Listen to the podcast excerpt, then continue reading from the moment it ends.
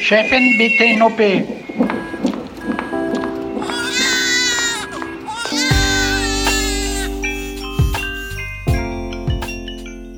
Hallo und herzlich willkommen zum Güncast, der völlig unzensierten Sprechstunde. Wir sind Julia Prosinger und Esther Kugelbohm vom Tagesspiegel. Hallo zusammen. Und natürlich Dr. Mandy Mangler vom Auguste Victoria Klinikum in Berlin-Schöneberg. Danke, Mandy, dass du trotz der Pandemie Zeit für uns hast. Ja, sehr gerne. Aber heute geht's ja auch um eins meiner Lieblingsthemen, selbstbestimmte Reproduktion. Und da habt ihr ja alle sicherlich schon mal von Social Freezing gehört. Und ihr hattet auch sehr viele Fragen dazu, die ihr uns via Instagram gestellt habt. Also das Thema scheint euch, liebe HörerInnen, zu beschäftigen. Und wir hoffen heute etwas weihnachtliches Licht ins Dunkel zu bringen. Genau, unsere imaginäre junge Frau, die wir durchs Leben begleiten, ist ja inzwischen so Mitte 20 und seit kurzem in einer Beziehung. Und wenn sie sich jetzt an den Feiertagen mit ihrer geliebten Kernfamilie trifft oder eben pandemiebedingt Videocallt und die Fotos der kleinen Nichte rumgereicht werden, dann wird sie sich sehr wahrscheinlich wieder diese Sprüche anhören müssen. Na, ist so ein Baby nicht süß? Kannst du schon mal üben? Oder das würde dir auch gut stehen. Ja, voll schlimm. Habt ihr diesen Spruch auch schon mal gehört? Ihr habt doch jetzt so viel Platz. Was habt ihr eigentlich mit dem kleinen Zimmer vor? Oder auch so, die Kiste mit den Babyklamotten habe ich extra aufgehoben. Mhm. Für alle Fälle steht im Keller. ähm, und dann das Ganze noch so in Kombination mit diesen taxierenden Blicken auf die Körpermitte. Sieht man da vielleicht schon was? Äh, nee, kein menschliches Leben, sondern einfach nur zu viel Lebkuchen. ja, aber auch mit sehr, sehr lautem Schweigen können die Alten natürlich ganz schön viel sagen. Ab einem gewissen Alter steht diese Frage einfach immer im Raum. Hast du womöglich keine Geschwister, ist es sogar noch schlimmer, denn der Fortbestand der Familie lastet auf deinen Eierstöcken. Dabei ist natürlich die Frage, ob du Kinder willst, eine der intimsten und privatesten überhaupt. Ja, finde ich auch. Also viele Frauen wollen das vielleicht nicht unbedingt auch im Rahmen einer Familienfeier dann so beim Raclette besprechen. Also vielleicht gab es eine Fehlgeburt oder mh, hm, Frau hat sich schon längst vom Partner oder Partnerin entfremdet, was noch niemand so richtig weiß. Oder sie war ungewollt schwanger und hat sich für einen Abbruch entschieden. Also ich weiß auch noch, dass ich meine Gläser auf so Krankenhaus- und Freundesfeiern immer randvoll mit Alkohol gemacht habe, den ich dann so heimlich weggeschüttet habe, nur damit niemand denkt, ich könnte schwanger sein. Ja, genau, es ging mir auch so. Ich habe auch schon einige Büro-Hydrokulturen einfach gedüngt äh, mit dem Alkohol. Und ich habe gestern noch mit meiner lieben Schwägerin telefoniert, die auch immer unter Druck gesetzt wurde, und zwar nicht zu knapp. Und die hat mir dann erzählt, dass sie ähm, immer dann, wenn sie gar keine Lust hatte auf Alkohol, mhm. trotzdem welchen getrunken hat, nur um nicht den Anschein zu mhm. erwecken, sie sei schwanger. Wir haben jetzt so Gründe genannt, warum unsere junge Frau vielleicht nicht darüber sprechen möchte. Vielleicht hat sie aber auch einfach keinen innigen Kinderwunsch, einfach gar keinen Bock auf Kinder und ist glücklich mit ihrem Leben genauso, wie es ist. Es kann ja auch sein und es kann ja auch dann so bleiben. Mandy, dieser Kinderwunsch, woher kommt der eigentlich, wenn er denn kommt? Ja, das ist eine super interessante Frage, finde ich. Warum äh, streben so viele von uns danach, eigentlich sich fortzupflanzen? Und die eigentliche Frage ist doch, warum wollen wir Kinder und eher nicht, warum wollen wir keine? Also warum wollen wir noch eine dritte, vierte, fünfte Person in unsere Paarbeziehung reinlassen? Also ich habe ein schlaues Buch gelesen, äh, da wird ein französischer Philosoph namens Michel Elchaninov zitiert, der ein Essay geschrieben hat mhm. und ähm, der heißt Der Wille zum Kind und darin sagt er, die Motivationen, die uns veranlassen, dass wir uns zu einem Entschluss durchringen, sind schwer im Einzelnen zu erfassen. Also da seien zum Beispiel zu nennen die hedonistische Versuchung, die sich mit einem Opfergeist vermische. Also das heißt so was wie, ähm, wenn ich schon am Leben bin, dann kann ich es auch maximal ausschöpfen, aber gleichzeitig habe ich das Gefühl, dass ich jetzt auch was weitergeben muss und dass es, ähm, dass ich mich gerne eben aufopfere für andere. Oder er nennt die traditionellen sozialen und Familienstrukturen und natürlich der blinde Vorgang. Das fand ich besonders nett. Äh, dann erzählt er weiter, kein Elternpaar sei ernsthaft in der Lage, kurz gefasst die Gründe für seinen Entschluss aufzuzählen. Also eine Analyse sei gar nicht möglich.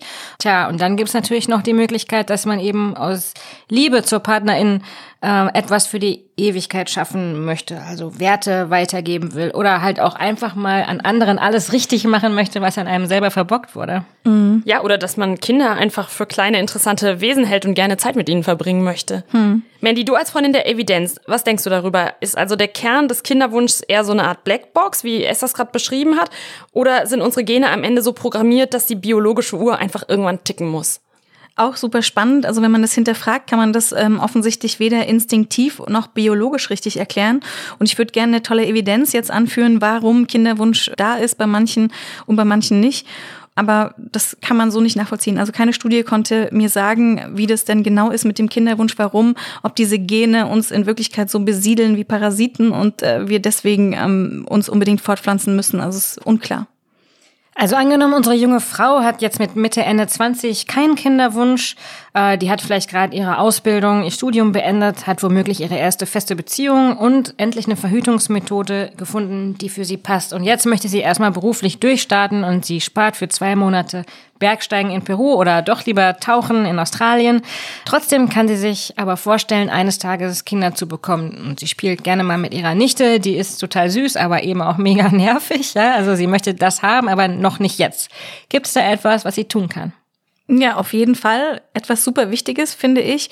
Und zwar sich frühzeitig mit ähm, ihrer eigenen Biografie zu beschäftigen und mit der Frage, braucht man Kinder und wenn ja, ungefähr wann? Ich finde es wirklich so gemein, dass sich unsere Frau jetzt schon damit beschäftigen muss, also dass wir und ihre Verwandtschaft sie sozusagen dazu mhm. zwingen, sich diese Frage schon zu stellen. Charlie Chaplin hat ja zum Beispiel mit 73 noch sein elftes Kind gezeugt und das ist ja für uns Frauen mit 73 nicht möglich, auf natürlichem Wege schwanger mhm. zu werden, wobei auch nicht für alle Männer 73 noch so das mhm. ideale Alter ist, aber auf jeden Fall ist ihr zeitliches Fenster ein bisschen länger als für Frauen. Ja, und was viele nicht im Kopf haben und mm, worüber sie sich dann wundern, ist, dass die Fruchtbarkeit halt abnimmt ab dem 35. Lebensjahr und dann über 40 halt nochmal deutlich abnimmt. Und also schwanger werden im, in den 50er Jahren, das ist eine absolute Rarität und das ist total selten. Meistens dann sind es Frauen, die vorher schon sehr viele Kinder hatten. Und deswegen empfehle ich, wie gesagt, zwischen dem 20. und 25. Lebensjahr so eine Art Schlachtplan zu entwickeln. Oh, also möchte ich Kinder? Mit wem möchte ich Kinder? Und wie könnte Kinderkriegen für mich umgesetzt werden? Also bin ich gleichgeschlechtlich orientiert und brauche dann eine andere Planung bezüglich des Kinderwunsches? Das wären dann schon alles sehr, sehr rationale, theoretische Überlegungen in dem Moment, ne? Ja, absolut. Aber ja, 40 ist das neue 30, ne? Und in Berlin gehen ja sogar die 70-Jährigen zum Raven ins Berghain. Und da finde ich die Entscheidung, ob man Kinder haben will und wann, das ist total schwierig. Wenn dann noch dazu kommt, mit wem, äh, das kann man eigentlich intellektuell fast nicht entscheiden, also, sondern gefühlsorientiert. Denn woher soll man das alles wissen? Und wenn man dann schon diesen Kinderwunsch hat, dann finde ich, wird es nochmal schwieriger, darüber nachzudenken. Deswegen finde ich es besser, wenn man das außerhalb dieses Kinderwunsches so in den frühen 20er Jahren mal über denkt und sich da einen Plan macht, weil das wird dann nicht besser, wenn man dann so plötzlich jetzt Kinder haben will und äh, sich dann alles äh, von oben bis unten hinterfragt. Manny, hast du es denn so gemacht? Also hast du dich in dem Alter hingesetzt und dein Leben geplant? Nee, nicht. Also und deswegen kann ich jetzt diesen Rat auch viel besser geben, aber ich hätte gerne. Andererseits sind wir ja auch schon wirklich sehr viele Menschen auf diesem Planeten. Also es wäre vielleicht auch zu bedenken, einfach überhaupt keine Kinder mehr in diese Welt zu setzen. Wolfram Eilenberger, der auch mal beim Tagesspiegel gearbeitet hat, hat dazu einen Aufsatz geschrieben, Du sollst nicht zeugen, heißt der. Hm. Und er hat gesagt, wer sich bewusst gegen Kinder entscheidet, gerät leicht in den Verdacht, ein Eigenbrötler, Egoist oder gar Menschenfeind zu sein. In Wahrheit ist der Verzicht auf Nachkommen die einzig vernünftige Lösung. Und er entkräftet dann auch das Argument, dass Frau sich durch leibliche Nachkommen unsterblich machen kann. Und zwar ähm, hilft ihm dabei sein Philosophenvorgänger Plato, Plato tritt nämlich in seinem berühmten Text Gastmahl dafür ein, sich für die eigene Unsterblichkeit auf rein geistige Erzeugnisse zu konzentrieren. Ja, rein geistige Erzeugnisse wie dieser Podcast, der wird uns wahrscheinlich auch eines Tages noch alle überleben. Ganz nee, also, bestimmt. Ja, für den Planeten wäre es sicher viel besser, wir hielten uns mit dem Kinderkriegen ein bisschen zurück. Ich habe mir überlegt, vielleicht sollte einfach ähm, bei gut verdienenden Eltern das Kindergeld, was man ja jeden Monat pro Kind kassiert, einfach umgewandelt werden in so eine Art Klimazulage, also eine CO2-Ausgleichszahlung, wie man es ja okay. beim Fliegen schon macht. Kriege ich da auch, wenn ich die vegetarisch ernähre, dann was zurück? Ja, anteilig. Super. Also ich habe meinen Kinderwunsch übrigens erst differenziert hinterfragt. Als du schon welche hattest. ja. ja, also beziehungsweise ich brauchte da irgendwie so eine Reife, die sich erst mit der Zeit ergeben hat. Also ich denke, dass ich ohne diesen Zeitdruck, der dann automatisch so mit der Perspektive auf das 40. Lebensjahr da ist, also dass ich mit klarerem Kopf ähm, da an meine Familienplanung hätte gehen können. Äh, und ich kann verstehen, wenn man die Uhr ticken hört und dann nicht mehr so klar denken kann. Und umso besser, dass wir heute darüber sprechen, wie man dieses Dilemma aufbrechen kann. Wir haben ja hier im Güncast schon ganz oft die Evolution betrachtet und auch kritisch hinterfragt. Was ist eigentlich der evolutionäre Vorteil dieser kurzen Fruchtbarkeit der Frau? Also warum gibt's kaum schwangere Alte? Weil die Evolution keine schwangeren 60-Jährigen will? Ja, vielleicht hat die Menschheitsgeschichte auch den Vorteil der nicht schwangeren Großmütter erkannt. Also Großeltern sind ja enorm unterstützend und ich hätte meine Kinder nicht ohne meine Mutter aufziehen können. Und wenn die dann auch noch schwanger gewesen wäre, das hätte mir jetzt nicht so gut gepasst.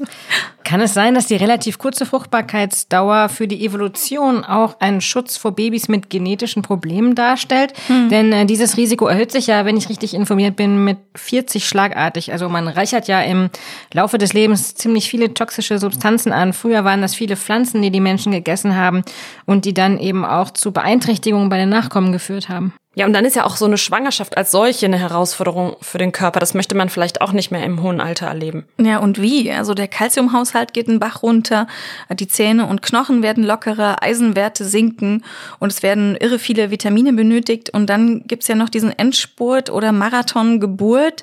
Der ist dann vielleicht für 70-Jährige auch nicht mehr so passend.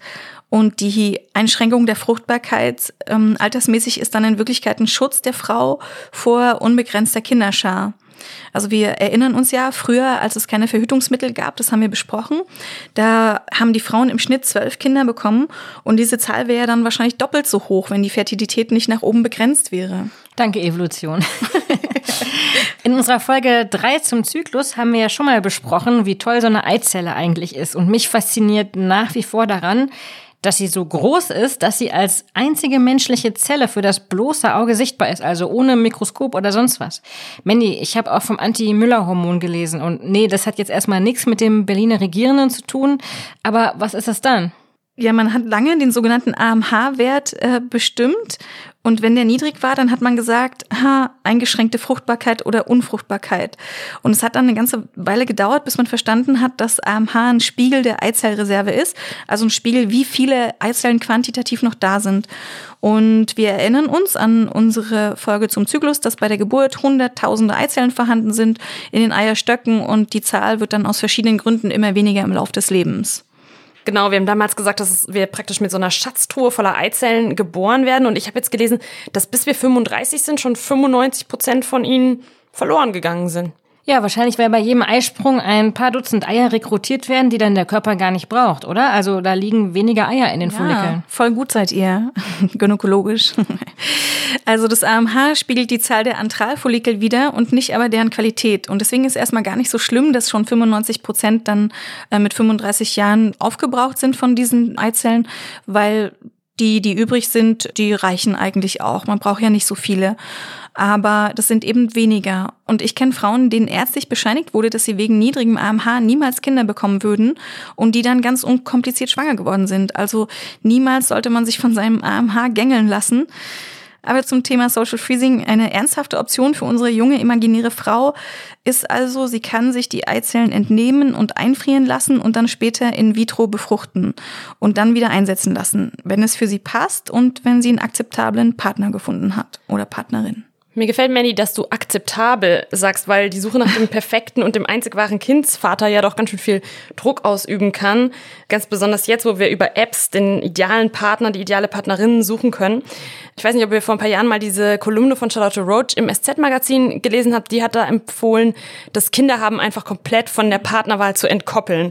Also sie sagt, wer sagt denn, dass eine Frau mit einem Samenspender auch immer zusammenbleiben muss? Und ist es nicht eigentlich viel romantischer, wenn der Partner oder die Partnerin mit einem zusammen ist, weil sie einen gut findet und nicht, um die eigenen Gene weiterzugeben? Hm. Manny, sag mal, wie hat es denn mit dem Social Freezing überhaupt begonnen? Ja, mit Frauen, die Krebs hatten, also vor Chemotherapie oder Bestrahlung, da weiß man, dass die Spermien und die Eizellen unter Umständen einen Schaden davon tragen von der Therapie und daher gewinnt man dann ähm, Sperma oder Eizelle und fängt dann mit der Tumortherapie an.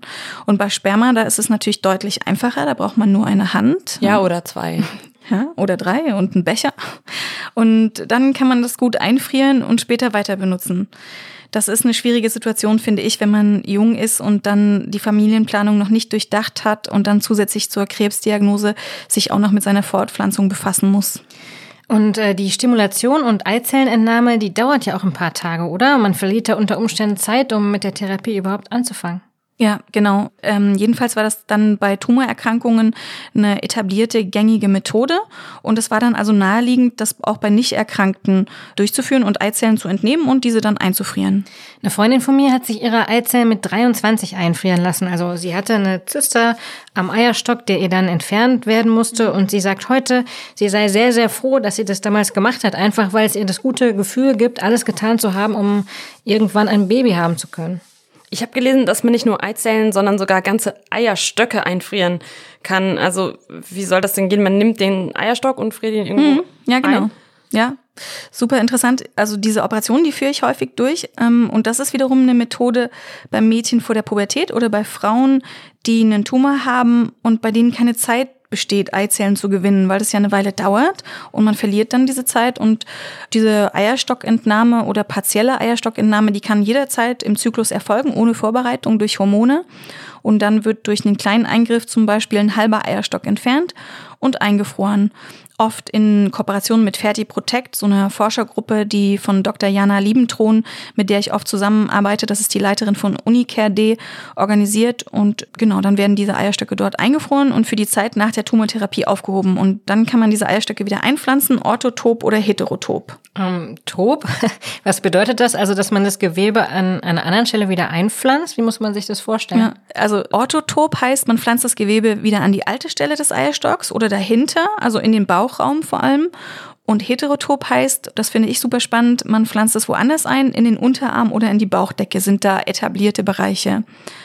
Also heterotop ist da, wo man besser rankommt, wenn man dann weitere Eizellen entnehmen möchte. Genau, also das ist ja viel einfacher, als in den Bauchraum zu stechen, dass man zum Beispiel in den Unterarm punktiert. Und in Dänemark, da hat eine große Studie 360 weltweit durchgeführte Eierstock-Retransplantationen untersucht von 318 Frauen und bei 95 Prozent führte also das Rückverpflanzen zu einer erneuten Eierstockfunktion. Die Eierstöcke sind da relativ unbeeindruckt, also das Gewebe, das kann man also rausnehmen, einfrieren, wieder reintun und das funktioniert dann einfach weiter. Und die Frauen haben dann Menstruationen bekommen und auch Babys. Die Erfolgsrate für die Lebendgeburten und die laufenden Schwangerschaftsraten, die betrugen dann laut Meta-Analyse 37,7 Prozent. Und in Dänemark bezahlt die Krankenkasse daher die Prozedur. In Deutschland noch nicht ganz so zuverlässig, da arbeitet das Gesundheitsministerium gerade dran. Angenommen, unsere junge Frau ist jetzt topfit. Welche Voruntersuchungen stünden bei ihr an, wenn sie Social Freezing machen lassen wollte?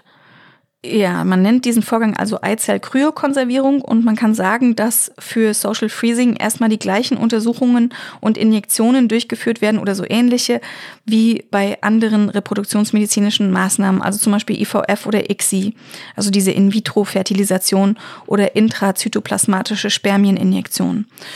Und die kontrollierte Eierstockstimulation und dann diese Entnahme auch, die transvaginal per Ultraschall gesteuert funktioniert, die laufen auch gleich ab. Und man soll sich dann entscheiden, ob man nur die Eizelle oder schon die befruchtete Eizelle einfrieren lässt. Und da muss dann der potenzielle Vater gleich mitentscheiden. Das stelle ich mir vor, ist mit Sicherheit eine Quelle für schier unlösbare Dilemmata. Mhm. Zumal es ja auch immer wieder Geschichten von Frauen gibt, die ihre Eier dann erklagen müssen und das auch meist nicht erfolgreich ist. Also es gibt da zum Beispiel einen Fall von so einer Frau, die nach der Trennung die befruchteten Eizellen erklagen wollte.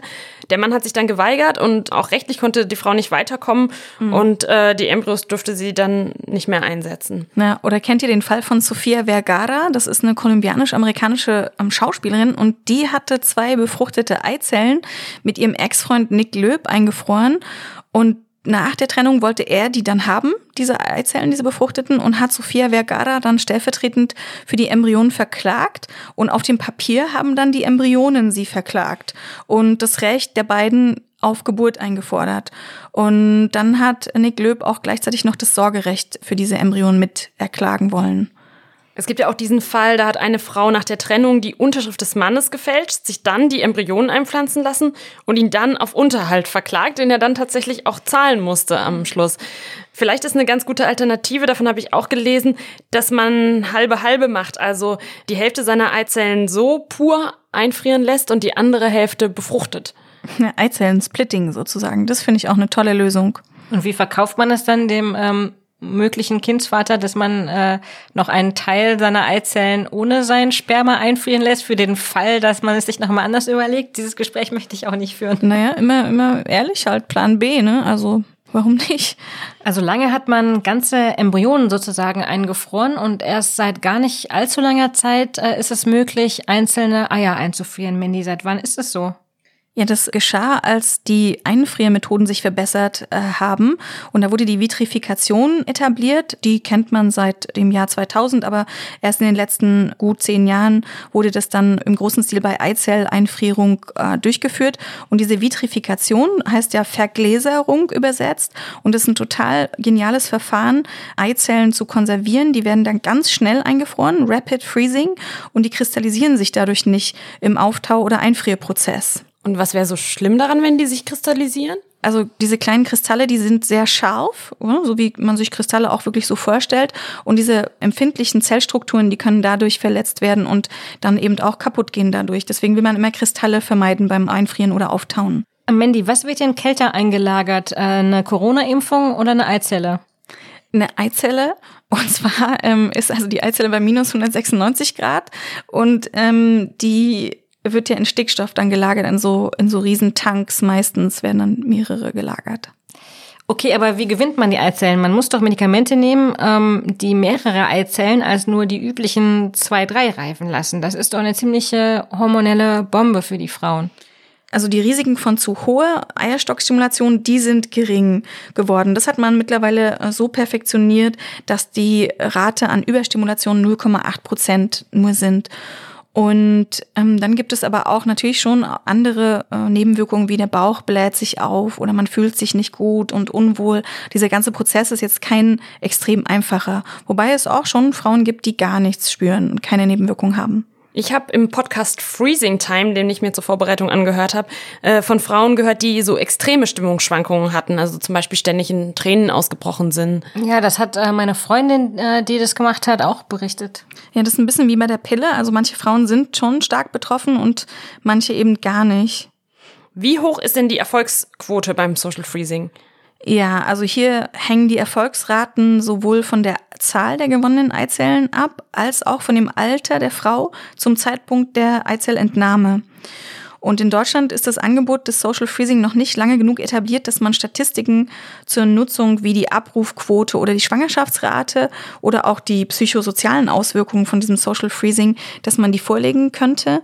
Aber eins ist sicher, wenn man äh, seine Eizellen einfriert, dann ähm, friert man ja eigentlich die Zeit ein. Ja? Wir hadern irgendwie mit dem Säugetierstatus und wollen die Biologie bezwingen. Und Social Freezing ist eine Möglichkeit, dann eben auch noch mit 50 oder noch älter ein Kind zu bekommen. Ist das erstrebenswert? Naja, also ist die Frage, aber es kann ja jede dann für sich selbst entscheiden. Weil wer bin ich, um zu sagen, wann ist in einem anderen Leben der richtige Zeitpunkt, um ein Kind zu kriegen? Mandy, du hast gerade erwähnt, dass in Deutschland Social Freezing noch nicht so etabliert ist. In den USA oder auch Großbritannien wird es total viel beworben. Da sieht man die Werbung dafür in der U-Bahn. Ich habe hier noch nie was dazu gesehen. Woran liegt das? Ja, das ist in Deutschland noch nicht so vorgedrungen. Oh, es gibt zwar jetzt einzelne Start-ups, die sich darum kümmern, aber die Zahl in Deutschland von Frauen, die Social Freezing durchführen lassen, ist auch deutlich unter 1000 im Moment. So ähm, ganz perfekte Statistiken kann man da dazu nicht erheben, weil nicht alle an dem Register teilnehmen und ihre Daten da einpflegen, aber hm, die größten Zentren schon. Und ja, in, Deutschland äh, gibt es eben diese Form der Werbung dafür nicht.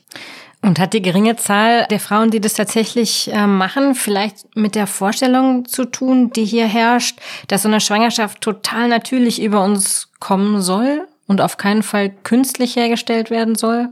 Ja, und das ist ja merkwürdig, weil wenn es darum geht, eine künstliche Hüfte einsetzen zu lassen, dann nehmen wir die doch auch gern. Wir tragen doch auch eine Brille, wir lassen alles Mögliche machen, damit es uns medizinisch besser geht. Nur wenn es halt um Frauen geht und das, was ihre Körper so zu leisten haben, dann betonen wir so wahnsinnig gern das Natürliche. Ja, also ich finde Social Freezing auch gar nicht so unnatürlich. Wir entnehmen diese Eizellen, wir verändern an der nichts genetisch und ich finde, das ist einfach der nächste Schritt der Evolution auch irgendwie. Wenn unsere junge Frau sich jetzt zu diesem nächsten Schritt der Evolution entschließen sollte, wie viele Eizellen müsste man ihr dann entnehmen? Mm, ja, die Reproduktionsmedizinerinnen, von denen es in der Stadt sehr viele Kompetente gibt, die sagen als Faustregel, dass man immer so viele Eizellen einfrieren sollte, wie alt man gerade ist bei der Entnahme. Also wenn man mit 25 Jahren Eizellen einfriert, dann sollte man 25 einfrieren und mit 35 dann 35. Ich nehme an, das liegt auch daran, dass die Eizellqualität bei einer 25-Jährigen deutlich höher ist und damit auch die Erfolgschancen höher, oder? Und wie lange ähm, braucht unsere Frau dafür, zum Beispiel mit 30, 30 Eizellen einzufrieren? Oder angenommen, sie will jetzt Social Freezing machen, wie geht sie vor? Ja, also wenn sie 20 Eizellen einfrieren kann, dann ist es schon mal gut, weil mit Mitte 30 ja die Aneuploidie-Rate steigt, also die Chance pro Eizelle schwanger zu werden sinkt. Und unsere Frau geht also dann zur Reproduktionsmedizinerin ihres Vertrauens und bespricht sich mit ihr. Und eine sehr gute Reproduktionsmedizinerin erkennt sie daran, dass sie sich mit ihr ausführlich bespricht und die Situation individuell betrachtet. Also wenn ihr Argument zum Beispiel ist, der Mann in meinem Leben ist nicht der richtige, dann ist schon mal eine Frage, die besprochen äh, werden könnte, ändert sich dieses Gefühl wieder? Und die ähm, Reproduktionsmedizinerin des Vertrauens wird dann erklären, dass pro eingefrorene Eizelle acht bis zehn Prozent Chance auf eine Schwangerschaft besteht.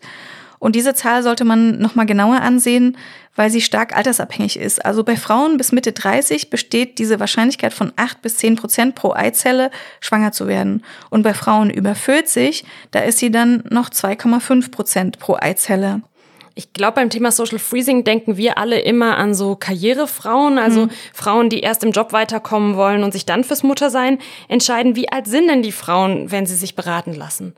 Ja, das ist äh, auch eine der Herausforderungen vom Social Freezing, dass die Frauen dann eben doch erst über 35 kommen. Aber je jünger man zum Social Freezing kommt, desto besser. Ne? Und bei Frauen unter Mitte 30 ist es dann am besten. Also unsere Frau, unsere Junge, die wir hier begleiten, die ist auf der Gewinnerinnenseite. Weil junge Frauen brauchen unter Umständen nur einen Zyklus Stimulation. Das äh, dauert dann viel kürzer, ist schonender und kostet weniger. Und in der Realität kommen aber Frauen zwischen 35 und 40, weil sie realisieren, dass die Fruchtbarkeit sich dem Ende neigt.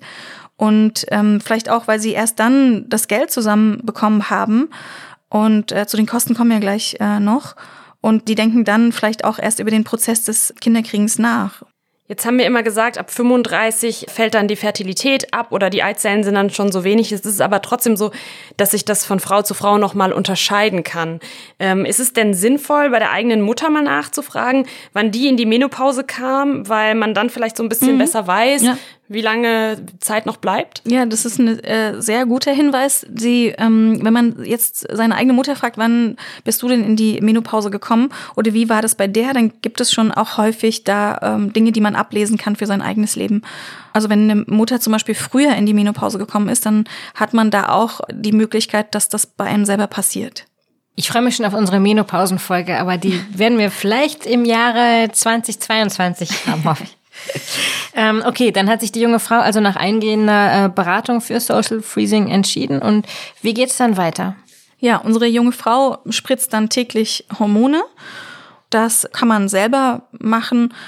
Die, das sind so eine subkutanen Injektionen, die sind einfach und ein paar Ultraschalluntersuchungen äh, gehören dann durchgeführt, um zu sehen, ob diese Hormone dann auch auf die Eierstöcke wirken. Und wenn das alles gut geht, dann plustern sich die Eierstöcke so auf und produzieren Eier. Was sind denn das für Hormone, die unsere junge Frau sich da spritzen muss?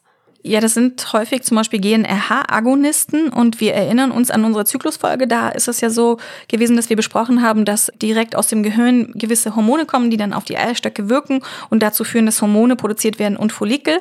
Und diese GNRH-Agonisten, die armen oder greifen in diesen Prozess ein und führen dann dazu, dass an den Eierstöcken eben auch diese Follikel anwachsen und viel mehr als im natürlichen Zyklus dann anwachsen. Und dann wird noch ein Mittel zum Eisprung auslösen gespritzt. Wieso denn Eisprung auslösen? Also das kann, muss man doch eigentlich vermeiden, dass diese Eier dann auch noch im Bauch rumhüpfen, oder?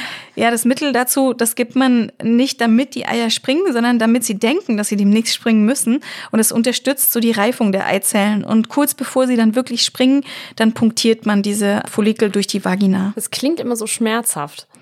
Ja, also es ist nicht so wahnsinnig schmerzhaft, ist trotzdem natürlich jetzt nicht so toll, dass man es jeden Tag braucht, aber man kriegt eine kurze Narkose, meist mit Propofol.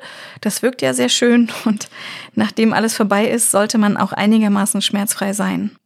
Nicht zu unterschätzen sind auch die durchaus schmerzhaften Kosten des Social Freezings. Also wenn keine medizinische Indikation wie zum Beispiel Krebs vorliegt, muss unsere junge Frau in Deutschland zumindest selbst zahlen. Mhm. Was ich nicht wusste und in diesen ganzen Broschüren immer auch anders transportiert wird, ist, dass die Kosten gar nicht so bei 3000 Euro liegen, sondern das ist ja alles mehrwertsteuerpflichtig und daher muss man eher zwischen 4000 und 5000 5000 hm. Euro bezahlen. Das ist ja echt nicht wenig Geld. Und gerade jüngere Frauen sind jetzt nicht so die reichsten, hm. ne? Zumal dann auch noch die Lagerungskosten dazu kommen, also jährlich so 300 bis 600 Euro Miete sozusagen hm. für die Eizellen im Stickstoff. Ähm, da der Mietendeckel auch greift. ähm, also ich habe jedenfalls von Frauen gelesen, ähm, besonders in England und den USA, die extra Kredite aufnehmen, um sich das finanzieren zu können. Und da habe ich mich dann schon gefragt, wie ist es, wenn unsere junge Frau später im Leben den Partner oder die Partnerin kennenlernt, mit der sie dann Kinder haben will? Dann bringt die Frau die Eier ja sozusagen mit in die Beziehung. Ja, dann, Wer zahlt die dann? Ja, kann man gleich einen Abschlag erfragen. Wenn du dich spät kennenlernst ja. und dann, naja, das mit dem Kinderkriegen wird jetzt schwierig und das klappt vielleicht eine ganze Weile nicht. Das hat jetzt ich hab da noch was eingefroren, Schatz. Euro ein, es hat jetzt 10, das hat 10.000 Euro gekostet und jetzt mal her mit den 5.000. Ich habe das heute Morgen mit meinem Freund hier. diskutiert und der sagte dann, naja, aber wenn du jetzt zu einem Mann in eine Wohnung dazu ziehst und die hat eine Tip-Top Einbauküche hm. und richtig schön, dann zahlst du doch auch nicht dafür. Und dann sag ich, ja, aber du könntest ja auch zu einer Frau ziehen, die eine Tip-Top eingerichtete Wohnung hat. Hingegen das mit den Eizellen betrifft immer nur die Frau. Also es ist sozusagen ein, ein Geschlechtsproblem. Ja. Da muss man sich dann einigen, also äh, ob er vielleicht noch was dazugeben möchte. Wie ist denn das dann eigentlich mit den eingefrorenen Eizellen? Wann werden die dann genau wieder aufgetaut? Also im großen Stil werden die nicht aufgetaut. Da gibt es eine interessante Studie ähm, aus New York, die zeigt, dass die Abrufrate von ähm, aufgetauten Eizellen in fünf Jahren nur fünf bis zehn Prozent war. Also nur fünf bis zehn Prozent der Frauen, die zu einem Zeitpunkt äh, Social Freezing durchgeführt haben, haben dann in dem Zeitraum von fünf Jahren auch darauf zurückgegriffen. Das heißt also, dass um die 90 Prozent der Frauen ihre eingefrorenen Eizellen unter Umständen gar nicht abrufen. Was kann man denn damit machen? Die kann man doch auch spenden, oder? Ja, spenden kann man sie in Deutschland nur an die Forschung, aber in anderen Ländern dann auch an andere Menschen, die sich Kinder wünschen. Und wenn man die Eizellen auftauen lässt und einpflanzen möchte, übrigens, dann empfiehlt sich das schon bis zum Alter von Mitte 40 zu tun und diese Eizellen zu nutzen, weil dann die geburtshilflichen Risiken einer Schwangerschaft nicht so hoch sind. Also je älter man wird, desto größer sind dann auch die geburtshilflichen Risiken einer potenziellen Schwangerschaft. Aber theoretisch könnte auch eine 60-Jährige kommen und sich ihre Eizellen aus dem 20. Lebensjahr einpflanzen lassen. Und wenn man sich jetzt so im Jahresvergleich anguckt, 2018 waren es so 790 Kryozyklen von Social Freezing und äh, ein Jahr später, 2019, waren es dann schon knapp 1000. Also der Trend steigt auf jeden Fall. Was mir nicht so klar ist, warum heißt es eigentlich ausgerechnet Social Freezing? Was ist daran so social? Ja, ich glaube, das ist so eine Abgrenzung zu Egg Freezing, eben äh, beispielsweise äh, bei Tumorpatientinnen Oh, und weil man sich in der Zwischenzeit sozial einbringen kann. Ja, sozial oder man könnte auch sagen ökonomisch, weil so richtig ins Bewusstsein gerückt ist uns doch allen diese Methode erst als die Nachricht aus den USA kam, ich glaube, das war 2014, dass Facebook und später dann auch Apple und Google ihren Mitarbeiterinnen die Kosten für Social Freezing zahlen, mhm. wenn sie sich das wünschen. Ist es jetzt einfach ein zeitgemäßes Angebot? Also es hilft Frauen? Ist es sogar ein feministischer Akt? Oder finden wir, dass das ein unlauterer Eingriff eines Unternehmens in das Privatleben der Mitarbeitenden ist? Was denkt ihr dazu? Also ich stelle mir gerade vor, unser Verlag hätte mir mit Mitte 20 dieses äh, Angebot unterbreitet und äh, wäre ich darauf eingegangen, hätte ich ja gar keinen Grund mehr für Faulheit gehabt und dann hätte es doch geheißen, hey, du hast dich doch für die Karriere entschieden, warum hast du jetzt gar keine Lust, die Nächte durchzukloppen? Und wäre ich dann auf die 40 zugegangen, hätte bestimmt neben meiner Personalakte so ein rotes Lämpchen aufgeblinkt. Achtung, Esther taut bald auf, bitte auf keinen Fall befördern. Ja, und schon allein um das zu vermeiden, wäre es doch total wichtig, dass die Krankenkassen das ganze Verfahren bezahlen. Äh, dann hat der Arbeitgeber eben gar nicht mehr die Möglichkeit, so einen Einfluss auf, auszuüben. Ich fände es sowieso angemessen, allein um auszugleichen, dass wir Frauen oder Personen mit Uterus die ganze Schwangerschaft, das Stillen und so weiter leisten müssen und ja auch ansonsten, wie wir in den 18 Folgen, die wir, glaube ich, schon hier gemacht haben, gelernt haben, der, dass wir von der Evolution recht benachteiligt sind. Also ich kann der Idee auf jeden Fall viel abgewinnen vom Social Freezing. Ich ähm, glaube, das macht ruhiger und Frau schaut dann bei der Partnerin-Suche mit weniger Druck um sich. Und was ich auch so charmant finde, ist, dass wir das Reproduktionsthema so auslagern, weil das so viele Paare auch belastet. Und vielleicht heißt es dann ja auch wirklich eines Tages Sex wirklich nur zum Vergnügen und nicht zur Fortpflanzung. Das wäre doch toll. Ich kann mich nicht richtig entscheiden. Also einerseits klingt Social Freezing ja sehr selbstbestimmt und andererseits aber halt noch selbstoptimierter, weil natürlich entsteht dann so Freiheit und mit der Freiheit kommt dann auch der Druck, der dann wieder nur ganz allein auf den Frauen lastet, diese Freiheit auch zu nutzen und zwar optimal. Mhm. Äh, was meint ihr, sind diejenigen unter uns im Vorteil, die mit Mitte 20 vielleicht sogar ungeplant ein Kind bekommen haben, ohne groß darüber nachzudenken? Tja, also ich glaube, es ist einfach nie der richtige, perfekte Zeitpunkt, um ein Kind zu bekommen oder selten. Also es gibt bestimmt den perfekten Zeitpunkt, aber äh, für mich kam der jetzt nicht so, sondern es war immer irgendwie ein Für und Wider und deswegen glaube ich, ähm, dass das, ähm, man das hinnehmen muss, dass es nie perfekt ist. Ich denke, wenn das Grundgefühl stimmt, also das Gefühl, dass man ein Kind schon irgendwie durchbringt, dass man vielleicht auch erfahren hat, man hat Liebe und Geduld, hat die größten Baustellen des Lebens so für sich erkannt, dann könnte es doch eigentlich losgehen, oder? Äh, denn wie viele Babys wären wohl nicht gezeugt worden, hätten die Eltern vor dem Sex eine Kosten-Nutzen-Rechnung gemacht? Wir reden jetzt die ganze Zeit über eigene Kinder, aber müssen es unbedingt leibliche Kinder sein, die dann in so einer Kleinfamilie aufwachsen? Theresa Bücker hat dazu so einen empfehlenswerten Essay geschrieben im SZ-Magazin, hat sie die Frage gestellt, ob es radikal ist, auf leibliche Kinder zu verzichten, weil wir doch heutzutage praktisch jedes Familienmodell bauen können, das uns entspricht. Mehrere Erwachsene könnten sich beispielsweise gemeinsam um ein Kind kümmern. Wir haben auch über Adoptionen noch gar nicht geredet. Ja, und oder auch dieses Kinder oder Karriere, dass man sich diese Frage immer stellen muss, weil dann halt häufig die politischen oder kulturellen Voraussetzungen halt für uns Frauen nicht so gegeben sind und dass man ähm, das viel mehr verflechten könnte, also Kinder und Karriere und dass man Modelle schaffen könnte, um eben da viel besser mit Familienplanung umzugehen und sich nicht für das eine oder andere entscheiden zu müssen. Genau, und da kommt es natürlich auch auf gute Vorbilder an. Also ähm, woher soll ich wissen, äh, dass das geht, wenn ich nicht sehe, dass es möglich ist? Ne? Also je mehr Frauen, das ist so ein bisschen die Krux daran, vorleben und zeigen, dass es funktioniert, dass sie für sich eigene Lösungen ja, gefunden haben. Aber das finde ich ehrlich gesagt gar nicht, sondern das ist halt so, dass natürlich geht es irgendwie. Also alles ist irgendwie möglich, finde ich. Das ist ja, ähm, gibt es ja auch genügend Menschen, äh, die das zeigen, aber es ist halt total anstrengend. Man kann ja auch auf einen 8000er steigen, das geht schon alles, aber ich finde, wir sollten die Spielregeln ändern ändern und die Spielregeln nicht so gestalten, dass sich das so anfühlt, als würde man auf einen 8000er steigen, sondern dass es ähm, für alle möglich ist, die es möchten. Also ich würde es auch mit Sauerstoffmaske und verschiedenen Packeseln, glaube ich, nicht schaffen, einen 8000 zu besteigen. Aber über das Mutterwerden, so viel steht fest, über das Mutterwerden, egal auf welche Weise, äh, werden wir hier noch sehr oft sprechen. Genau, viele Folgen haben wir zum Thema Kinderwunsch und Kinderkriegen geplant, also bleibt bitte bei uns. Ähm, es wird spannend, aber erstmal habe ich heute noch was für euch, das Mitbringsel des Tages. Ich habe hier wieder mein Körbchen mit den OP-Klamotten und ihr dürft jeder einmal runter. Das ist diesmal auch was uh, für uns alle drei. Und das am Heiligen Abend. Und, und nicht, uh. nichts, was in die Vagina kommt. Nee, viel neulich. zu flauschig und oh, was ist das denn? Wenn Sehr große ja Augen süß. schauen mich an. ja, was ist es denn? Ein gelbes Plüschtier. Es ist ein Bär und es hat auch was an einer Kette. Dann guck dir mal auf das Bild, was mir ähm, die sehr kompetente Reproduktionsmedizinerin Dr. Anja Mutz zur Verfügung gestellt hat. Vielen Dank, Frau Dr. Mutz. Ich glaube, es ist eine Eiz das Bild Juhu. ist eine Eizelle. Das Bild Und das ist eine kleine Eizelle? Eier, die du uns geschenkt hast. Ja, ich habe euch eine Eizelle mitgebracht.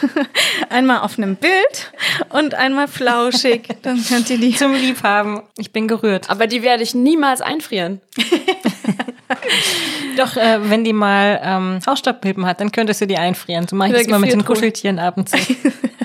genau.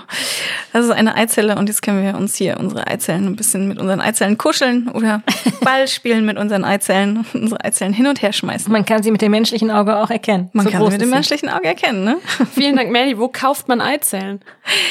Ja, das war wirklich schwer diesmal. Ähm, also eine habe ich im Kinderzimmer gefunden, die habe ich mal auf dem Kongress mitgebracht und ähm, zwei habe ich dann noch besorgt. Also hast du nicht abends genäht oder aus Teddybären zusammengestückelt? Vielen ja. Dank. Sehr, Dankeschön. Sehr schön, danke Melly. Das war Folge 18 über Eier zu Heiligabend. Wir wünschen euch schöne Weihnachten, weiterhin auch einen schönen Lockdown und bedanken uns bei Markus Lücker für die Produktion und die Aufnahmeleitung. Ja, und allen, die ohne Kinderbetreuung zwischen den Jahren im Homeoffice sind, wünschen wir starke Nerven und abends auch was zu lachen. Und allen, die allein wohnen, viele Frostspaziergänge mit der besten Freundin. Ansonsten bleibt drin und hört viele Podcasts. In zwei Wochen sind wir zurück mit dem Thema Sexunfälle. Wir dachten, ihr könntet mal was Lustiges vertragen. Unsere junge Frau ist nämlich jetzt in einem Alter, wo ihr so einiges passiert, wo sie viel ausprobiert hat. Und Mandy hat auch schon einiges erlebt. Davon wird sie uns dann berichten. Hm, oh ja. Also guten Rutsch. Tschüss. Tschüss.